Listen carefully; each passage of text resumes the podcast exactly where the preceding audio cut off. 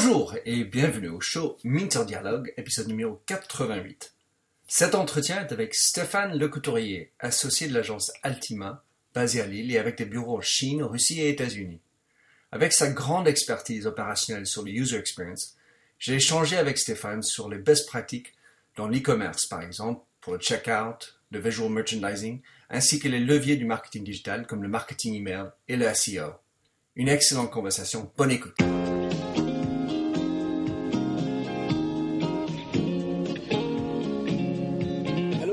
Et bienvenue sur l'émission radio téléchargeable Minter Dialogue où on parle des marques, de l'Internet et les nouvelles technologies.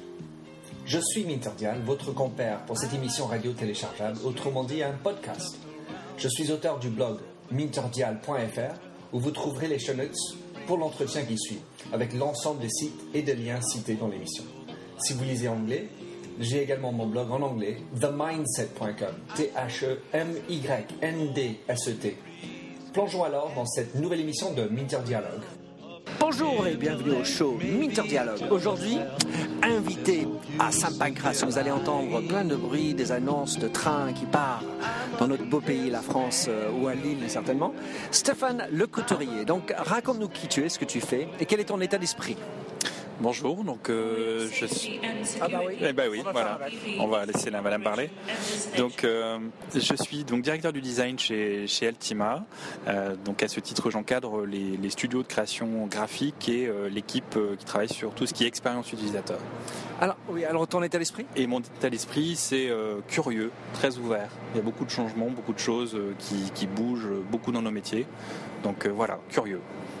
Alors Stéphane, un des, de ce que vous faites chez Altima, vous faites plein de choses, vous êtes euh, nombreux et vous êtes sur plein de, de pays dans le monde, c'est vraiment de travailler sur le user experience. Et dans ce monde-là, c'est quand même un chantier relativement nouveau où il n'y a pas beaucoup d'expertise et d'expérience. En revanche, ce qu'on peut savoir, c'est que c'est très complexe de rendre l'UX agréable et, formidable. Quelles sont les, clés de succès pour arriver à, trouver un bon UX?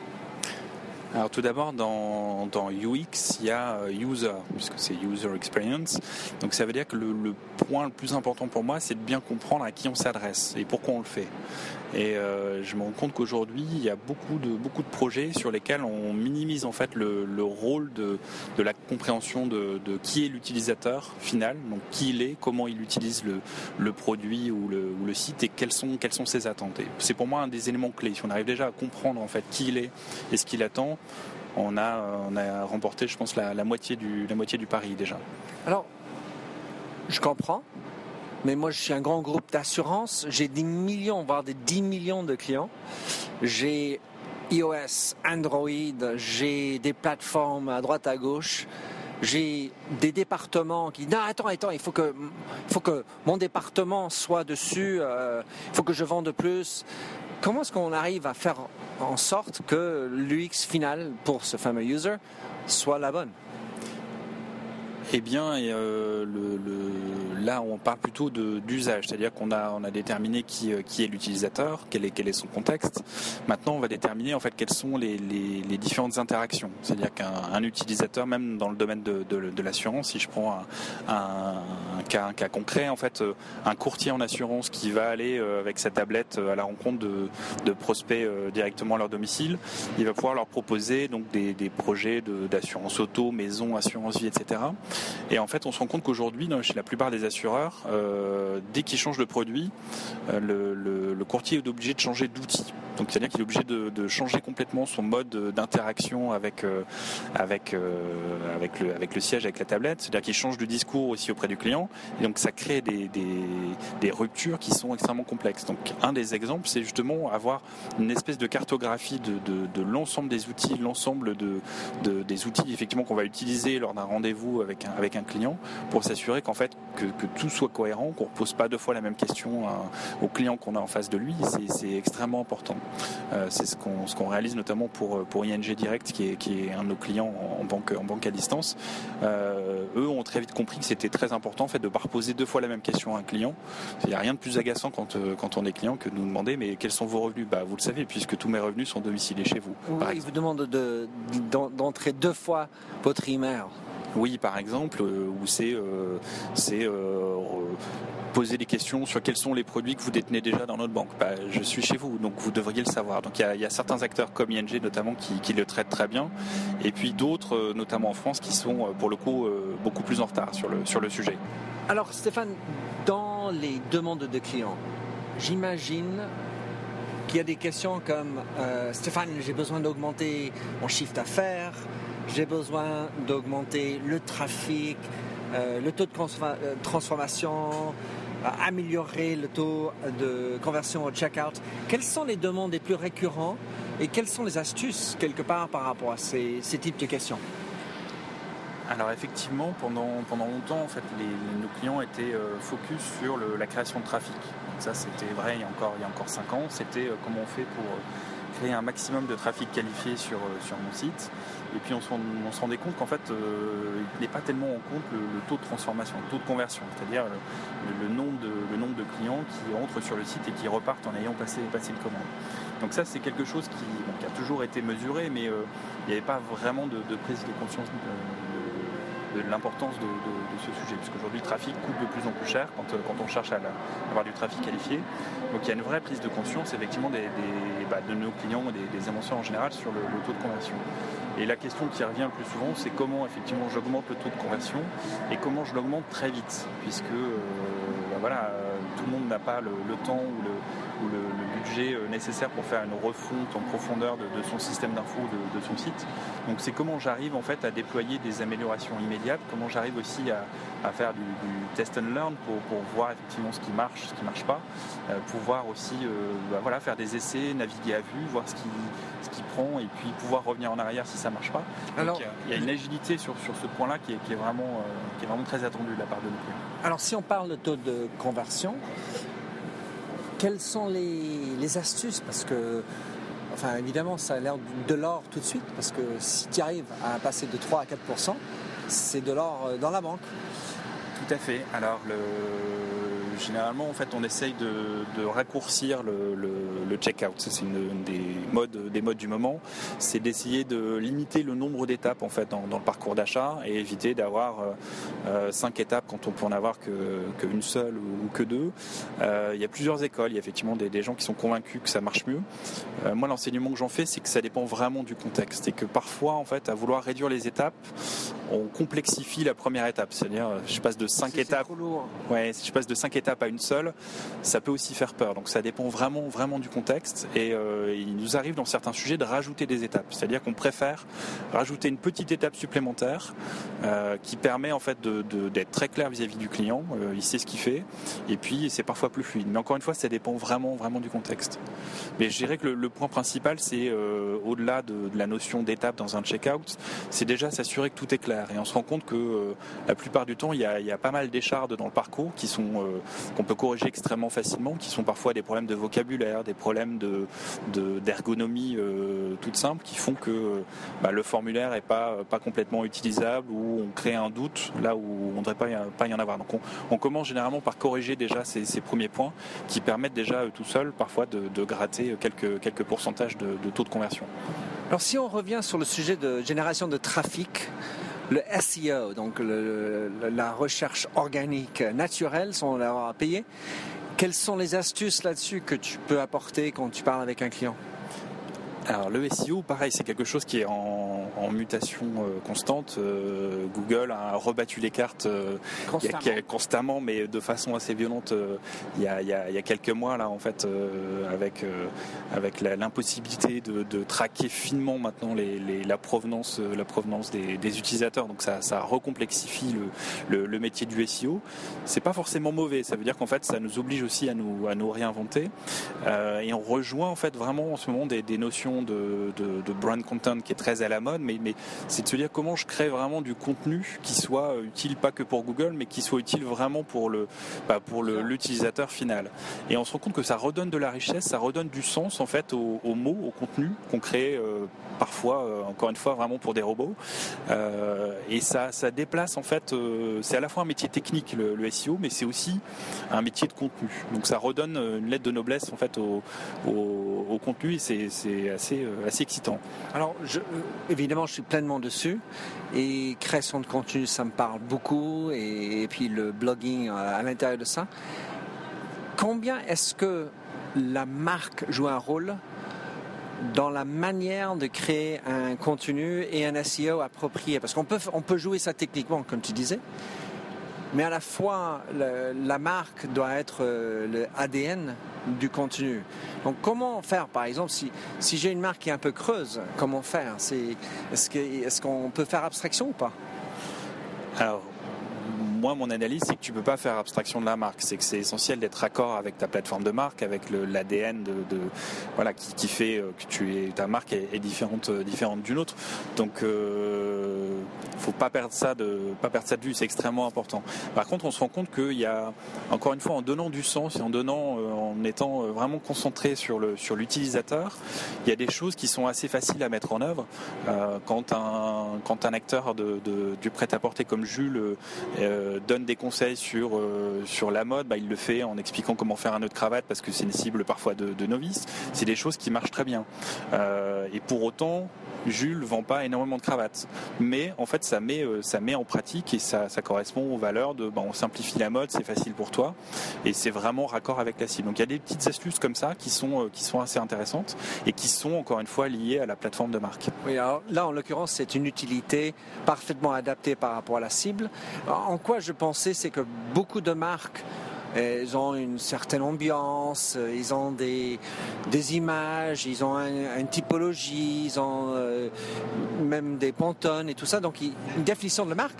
En revanche, en termes de création d'un contenu qui parle, qui est différenciante des autres, où il y a une légitimité de la marque d'en parler, souvent c'est un problème. Oui, il y a beaucoup beaucoup de gadgets en fait. Euh, il y a effectivement beaucoup de campagnes euh, donc labellisées brand content euh, avec avec des clips, avec mais des choses qui existent finalement depuis très longtemps, hein, qu'on a simplement, enfin c'est mon point de vue en tout cas, rebaptisé brand content, mais des making of de, de, de shoot photos ça existe depuis depuis des années, des webzines aussi, etc. Donc il y a, il y a eu un peu un effet de mode. On a on a rebaptisé ça c'est vraiment lié au produit. Et, en fait, c'est effectivement pas que du pas que du rédactionnel non plus, pas que de l'éditorial. On se rend compte qu'il y a la grande mode des infographies où on décrypte des choses compliquées euh, sous forme de représentation graphique avec des illustrations euh, généralement assez jolies. Ça a un côté aussi pédagogique qui est intéressant. Euh, ce qui est intéressant aussi, c'est créer du contenu orienté produit, produit et produit au service. C'est-à-dire qu'au lieu de créer du contenu destiné à effectivement à, à créer du trafic, on se rend compte que c'est souvent intéressant de trouver un du contenu qui soit aussi euh, qui serve aussi à vendre le produit, qui est quand même le base, euh, la, base des e-commerçants. Souvent, il y, a, très bon contenu SEO, très bon contenu de, communication de, marque. Par contre, euh, bah, ils sont un petit peu tout nus quand il s'agit de parler de leurs produits l'effort l'effort nécessaire pour pour pour expliquer leurs produits et pas forcément à la hauteur des enjeux. Et alors Stéphane, quand on, est en train de parler de création de contenu, combien est-ce que le sujet d'écrire un blog est au courant? Est-ce que c'est démodé? Est-ce que c'est de l'actualité? Comment tu gères et comment est-ce que vous recommandez par rapport aux, clients euh, le sujet de blog, vlog ou autre? Alors c'est assez rigolo parce que cette question parce qu'effectivement il y a eu la mode du blog où tout le monde en faisait sans savoir exactement ce qu'on allait mettre dedans. Euh, puis après c'était plus du tout à la mode, ça devenait presque presque ringard parce qu'il fallait faire faire d'autres choses, faire du Pinterest, faire du Facebook, etc. Et puis ça revient ça revient un petit peu à la mode, alors pas forcément sous la même forme, mais le, le point commun c'est euh, le contenu, c'est-à-dire que c'est une marque qui écrit des choses, qui régulièrement qui donne des infos sur euh, bah, sur ses produits, sur des tendances, sur des services et on se rend compte que la plupart du temps, il y avait effectivement des plateformes de blog ou même des, plateformes liées aux réseaux sociaux, mais qu'il y avait une absence de contenu. Donc il y avait des chaînes YouTube, des chaînes, euh, voilà, des Facebook, etc. Et il y avait assez peu de contenu. Et euh, j'ai l'impression que les marques, en fait, aujourd'hui, ont compris que euh, le contenu, c'était un peu le nerf de la guerre sur ces sujets. Et puis qu'un contenu qui était écrit pour Facebook, il était peut-être aussi intéressant à faire figurer sur un blog ou à faire figurer sur la fiche produit d'un article. Donc on, a de plus en plus de contenu qui est mutualisé c'est-à-dire que l'effort qui est fait pour, créer ce contenu, bah, finalement, il est largement récupéré parce que ce contenu est de plus en plus adapté pour, être diffusé sur plein de, plein de canaux différents. Quand on pense aux problématiques d'SEO, création de contenu, euh, se faire retrouver sur Google en naturel, j'ai une question sur les changements que Google fait, qui a pour la plupart du temps un sens profond pour amener celui qui recherche au résultat qu'il veut. En revanche, combien est-ce que ça pousse la marque à aller faire des AdWords ou est-ce que ça les pousse plus à aller sur le contenu? Tu vois ce que je veux dire? Ouais, en fait, on se rend compte que les, AdWords sont souvent aussi utilisés quand il y a des faiblesses côté, euh, référencement organique. Alors c'est complémentaire et ça dépend aussi des, périodes, euh, des périodes commerciales, de, la concurrence, de la notoriété de la marque évidemment. Euh, on se rend compte aussi que l'investissement dans, les AdWords, ça coûte très très cher. C'est beaucoup de boulot, ça coûte très cher. Donc on est un petit peu obligé de passer par là au lancement lancement d'une marque, au lancement d'un site, ou encore une fois à certaines périodes commerciales. Par contre, ça remplace pas le, référencement euh, organique, le référencement naturel qui permet en fait bah, de d'assurer une place euh, stable, notamment sur des requêtes un peu un peu plus précises ou un peu plus longues. Euh, si je cherche jupe jupe pas chère ou si je cherche jupe avec froufrou bleu clair machin etc. On est on est évidemment pas sur le pas sur les mêmes pas sur les mêmes sujets, mais c'est complémentaire pour moi. C'est vraiment, euh, c'est vraiment complémentaire. Mais euh, on a de toute façon, tous nos clients ont intérêt à développer le contenu organique, quoi qu'il arrive. Moi, j'ai l'impression, en t'écoutant, que Google pousse les deux champs presque de la même force, mais pour des raisons très différentes. D'un côté, tu as le SEO qui pousse les marques à être euh, relevant, pertinent sur le contenu, long tail ou pas, mais pour créer un contenu qui amènerait celui qui recherche à avoir un bon résultat. Mais si vous êtes une marque qui n'est pas capable d'avoir un bon contenu pertinent, ben, je vous pousse à aller venir m'acheter des mots-clés. Oui, tu as complètement raison, et c'est d'autant plus vrai avec les, nouveaux outils de Google, puisque c'est un moteur qui est en, mutation permanente. Euh, maintenant, quand tu tapes le nom, euh, le nom d'un film de cinéma dans, le moteur de recherche, ben, on te remonte tout de suite les horaires du cinéma qui est à côté de chez toi avec de la géolocalisation.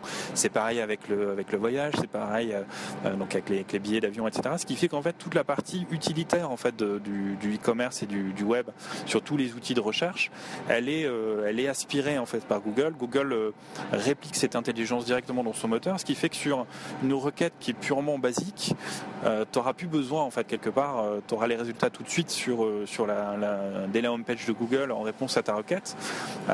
donc si tu crées pas ce contenu à valeur ajoutée, tu vas disparaître en fait. Et, c'est un, un, gros enjeu justement pour, pour tous ces acteurs, que ce soit tourisme, cinéma, etc., qui rendent des services et qui vendent pas des produits justement de comment je fais pour capter de l'audience et comment je fais pour fidéliser à travers du, à travers du contenu pertinent. Un des axes, on va parler souvent de owned media, donc ce qui nous appartient. Donc il y a le website et le email. Combien est-ce que l'email est stratégique dans tes recommandations, ta vision de la gestion d'un programme marketing digital? Alors l'email, c'est euh, pareil. C'était un peu le vieux petit canard à un moment parce que c'était la poule aux œufs d'or. Euh, à l'inverse, il, y a quelques années où, vraiment on inondait, euh, on recevait parfois 3 mails par jour de, de discount. Donc c'était rigolo au début. Tantôt on avait les bonnes affaires et puis c'était surtout devenu très pénible. encore une fois, c'est complémentaire. Je pense qu'il y, a de plus en plus d'acteurs du e-commerce notamment qui ont compris que bah, c'était important déjà de personnaliser ces, ces, emails à travers leur contenu. donc c'est ce que fait euh, la FNAC notamment, mais, euh, le fait de, personnaliser au maximum donc le, contenu même du mail, mais aussi de pouvoir travailler sur sa fréquence. C'est-à-dire que euh, si tu regardes dans, tout ce qui est des inscriptions d'email, de plus, de plus en plus souvent on te demande pourquoi tu désinscris et avant même de te désinscrire, on te, dit, on te propose en fait d'avoir un rythme moins élevé. Donc c'est pour moi un signe, un signe assez intéressant de, de, montrer que ce qui joue, c'est à la fois le contenu, effectivement, est-ce que ça met euh, est-ce que ça me parle ou pas, mais aussi est-ce que je suis pas parfois inondé, euh, inondé, euh, inondé l'email. Moi, moi je suis encore abonné à pas mal de, pas mal de newsletters de, de, certains sites parce que ça m'intéresse et parce que j'ai pas, je les lis pas forcément, mais j'ai peur de louper un truc. Et ce qui est important aussi, c'est de travailler sur euh, un accompagnement, c'est-à-dire euh, on a aussi de plus en plus d'outils d'emailing qui permettent en fait de travailler sur des notions de welcome pack, sur des relances intelligentes, qui du coup deviennent plus, beaucoup plus pertinentes qu'une simple qu'un simple email générique envoyé pour vendre des croquettes pour chiens alors que j'ai un chat, tu vois. mais à la fois il y a la, pertinence et puis il y a éventuellement la personnalisation avec un contenu, mais vraiment qui parle à Stéphane Le Couturier. Voilà, ça c'est quelque chose qui vous parle parce que je sais que ça vous intéresse. Oui, tout à fait. Euh, il y a aussi la façon de, montrer que c'est personnalisé. Parce que si on met juste euh, bonjour monsieur Minterdial euh, bon, Personne, enfin, tout le monde a bien compris comment ça marchait. Par contre euh, le fait de rebondir donc à la fois sur, des, sur éventuellement des achats que j'ai fait mais aussi sur, sur des sujets des sujets d'actu sur des choses qui, qui m'intéressent ou en tout cas sur un, ciblage précis c'est intéressant. Je, trouve pareil la façon dont, dont certains acteurs comme Amazon par exemple rebondissent sur, sur l'emailing pour, pour collecter en fait des, des avis clients, euh, c'est assez intéressant. Donc je prends le cas d'Amazon parce qu'il y a notamment, euh, tout est pas parfait chez Amazon loin de là, mais euh, un exemple récent, c'est j'ai acheté un lecteur Blu-ray pour, pour mon beau-père et en fait j'ai reçu un email quelques, quelques temps après m'incitant à répondre à une question d'un autre client d'Amazon qui me demandait si le câble était fourni, s'il y avait un, une fonctionnalité sur l'appareil que, que j'ai acheté et j'ai trouvé ça beaucoup plus pertinent qu'un email de relance que font d'autres acteurs pour savoir ce que je pense du produit. Je n'ai pas envie de dire ce que je pense du produit. Si, je suis un peu, un peu feignant. Euh, customer service. C'est ça, tout à fait. En fait, c'est-à-dire que ce rôle d'enrichissement et de, de, service client qui est très complexe, surtout quand on s'appelle Amazon et qu'on vend des produits techniques, bah, ce rôle-là est déporté sur, des, sur les clients, mais à la demande. C'est-à-dire que euh, je suis pas obligé de lire tous les avis. J'ai une question précise, je la pose et c'est Amazon qui joue l'entremetteur, mais de façon sympathique. Alors chez Altima, une autre chose que j'ai remarqué, c'est que vous travaillez beaucoup sur le virtual visual merchandising et combien une photo bien faite euh, va augmenter euh, la taux de euh, conversion. Parle-nous un peu de, des consignes autour de ça. Alors là aussi, c'est quelque chose d'assez intéressant, c'est que la place du visuel dans l'e-commerce, elle est, essentielle, puisque surtout quand on vend un produit, mais, mais c'est euh, quelque part le seul, euh, le seul moyen que tu as en fait de, communiquer avec ton internaute, c'est de lui montrer le produit. Euh, même si tu vends une boîte de conserve, c'est important qu'on identifie que c'est bien celle que je prends d'habitude, etc. etc. et quand on parle plutôt de, de prêt-à-porter ou de, de fleurs, comme on a pu le faire pour Interflora, la représentation du produit, elle est essentielle. C'est-à-dire que la photo, elle sert bah, à identifier le produit. Est-ce que c'est le bon mais aussi est-ce que euh, c'est la bonne taille, est-ce que ça me plaît? Il y a vraiment une, notion très affective, euh, de, séduction qui est extrêmement importante. Et le, fait, c'est que euh, souvent c'est sous-estimé. C'est-à-dire que sur le marché, il y a beaucoup de solutions qui existent pour prendre des photos automatiquement à 360 degrés ou des, choses complètement automatisées qui permettent d'aller très vite quand on fait des shoots produits. Par contre, en termes de qualité, c'est pas encore à la hauteur. C'est-à-dire qu'on a encore des produits ben, présentés sous un mauvais angle ou euh, qui manque en fait d'âme et qu'on n'a pas envie d'acheter. Moi, quand je voilà, quand j'achète un, bouquet de fleurs ou quand j'achète un, t-shirt petit bateau, euh, quand je le vois en magasin, il est, sympa, mais il faut qu'il soit aussi sympa qu'en magasin, même plus quand je suis sur le site e-commerce. Alors, prenons le cas de Petit Bateau, qui est une marque euh, haut de gamme sans être forcément luxe. Quelque part, ça me fait penser à l'idée que qu'est-ce qui empêcherait une marque de petit prix, enfin, hormis la marge euh, quand même, d'embaucher euh, et d'avoir des belles photos. Et comment est-ce que le luxe peut en fait combattre en, tout cas, je ne parle pas des petits prix, mais le moyenne gamme qui embauche un bon photographe?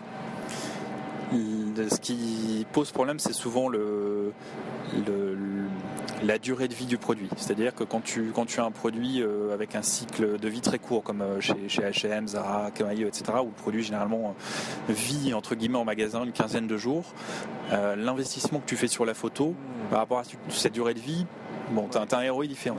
Quand tu es une marque comme, comme Petit Bateau, tu raisonnes plus en collection qui dure de 3 à 6 mois en fonction, en fonction des produits. Euh, donc tu peux, euh, en termes de ROI, investir un peu plus. Euh, mais, mais tu as raison, en fait, on, peut aussi très bien imaginer demain un, Amazon ou, même, même Tati faire des photos de qualité. Enfin, et même quand tu regardes des, sites comme même le site de Kiabi, qui vend des produits à faible, à faible, pas forcément marge, mais en tout cas à faible faible coût, les photos sont plutôt quali en fait. Mm. Et, et, donc on peut le faire. Après, c'est une question de plus de prise de conscience. Et est-ce que, est-ce que j'ai compris en fait l'apport, moi en tant, tant qu'annonceur, est-ce que je comprends à quel point la photo joue un rôle essentiel dans, dans, dans la transfo et en plus dans l'image de marque? Il faut que ça soit cohérent. Parce qu'en fait, avoir un bon photographe, c'est pas forcément le prix du photographe, mais parfois c'est la prise de vue, l'angle, l'humanité de, de, la photo. Alors l'autre chose, est-ce que dans, je suis dans le luxe, il y a un besoin de quand même faire plus d'expérimentation, de chercher à utiliser des gadgets entre guillemets, en tout cas des, des moyens différents de l'exposer que juste la photo?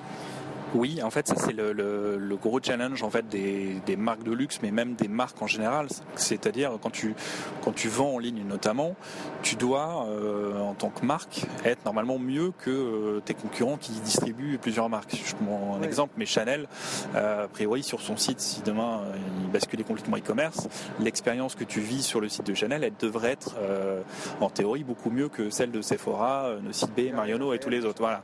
Et c'est un prérequis. Et en fait, on se rend compte que toutes les marques euh, le font pas aujourd'hui.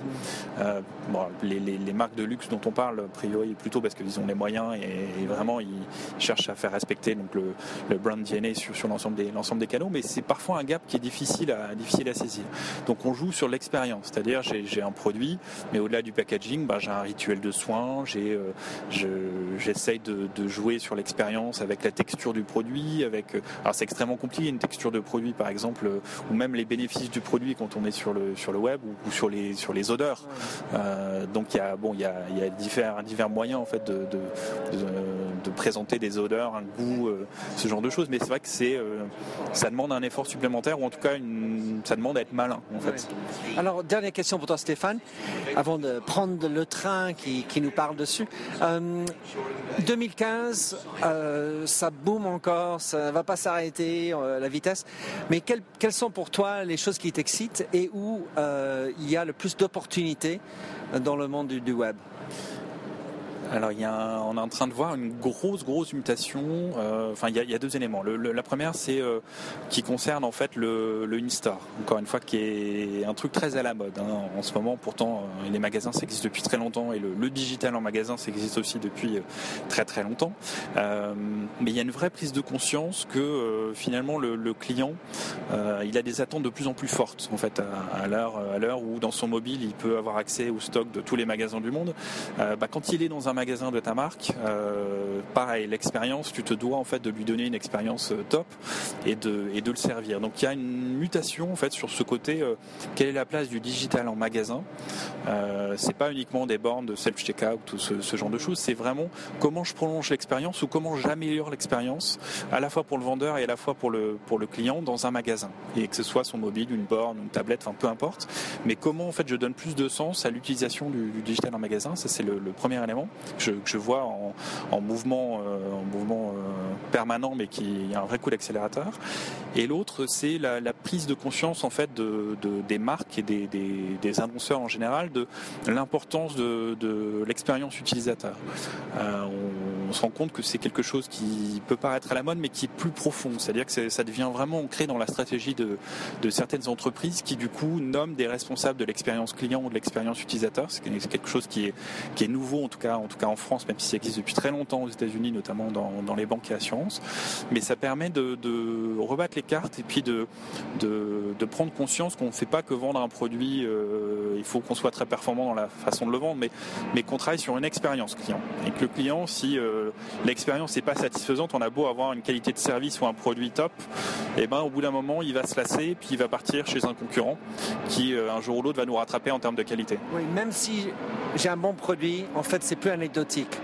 Alors Stéphane, comment est-ce que quelqu'un peut te rattraper, te suivre ou te contacter euh, Quel est le meilleur moyen?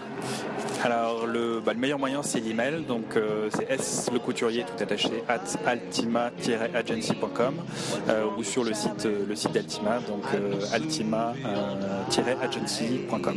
Je mettrai tout ça dans la show. Merci beaucoup de participer Stéphane. À bientôt. Alors merci de nous avoir rejoints pour cette émission de Minter Dialogue en français. Vous trouverez les chaînes sur minterdial.fr. Vous pouvez également vous souscrire à mon show Minter Dialogue en français sur iTunes, où vous trouverez d'autres émissions dans cette série d'entretiens d'hommes et de femmes de l'Internet en France, dont des personnages comme Cédric Georgie de TechCrunch, Vincent Ducré, conseiller Internet au gouvernement, Jacques Lorme de Laura Merlin ou encore Anne-Sophie Baudry, désormais chez Facebook. Sinon, vous pouvez me retrouver sur mon site anglophone themindset.com, T-H-E-M-Y-N-D-S-E-T, où la marque se rend personnelle, où j'écris sur les enjeux des marques et le marketing digital. Vous pouvez également souscrire à mon newsletter anglophone sur The Mindset ou bien me suivre sur Twitter, MDIAL. Faites du podcasting, c'est une nouvelle forme de consommation de médias. C'est pratique, c'est mobile. S'il vous plaît, partagez ou tweetez si cette émission vous a plu. Bonne continuation, où que vous soyez.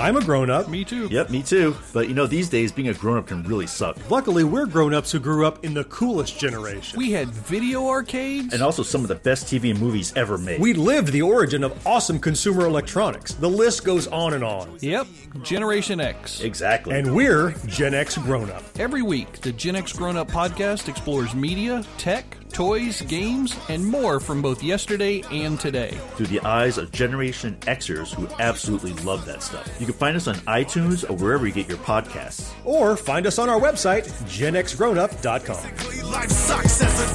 All right, you think that was good enough? I, I hope so, man. I'm tired. Who listens to a promo on a podcast and then goes and listens to a different podcast? right. I, I, I've never done it. no. right.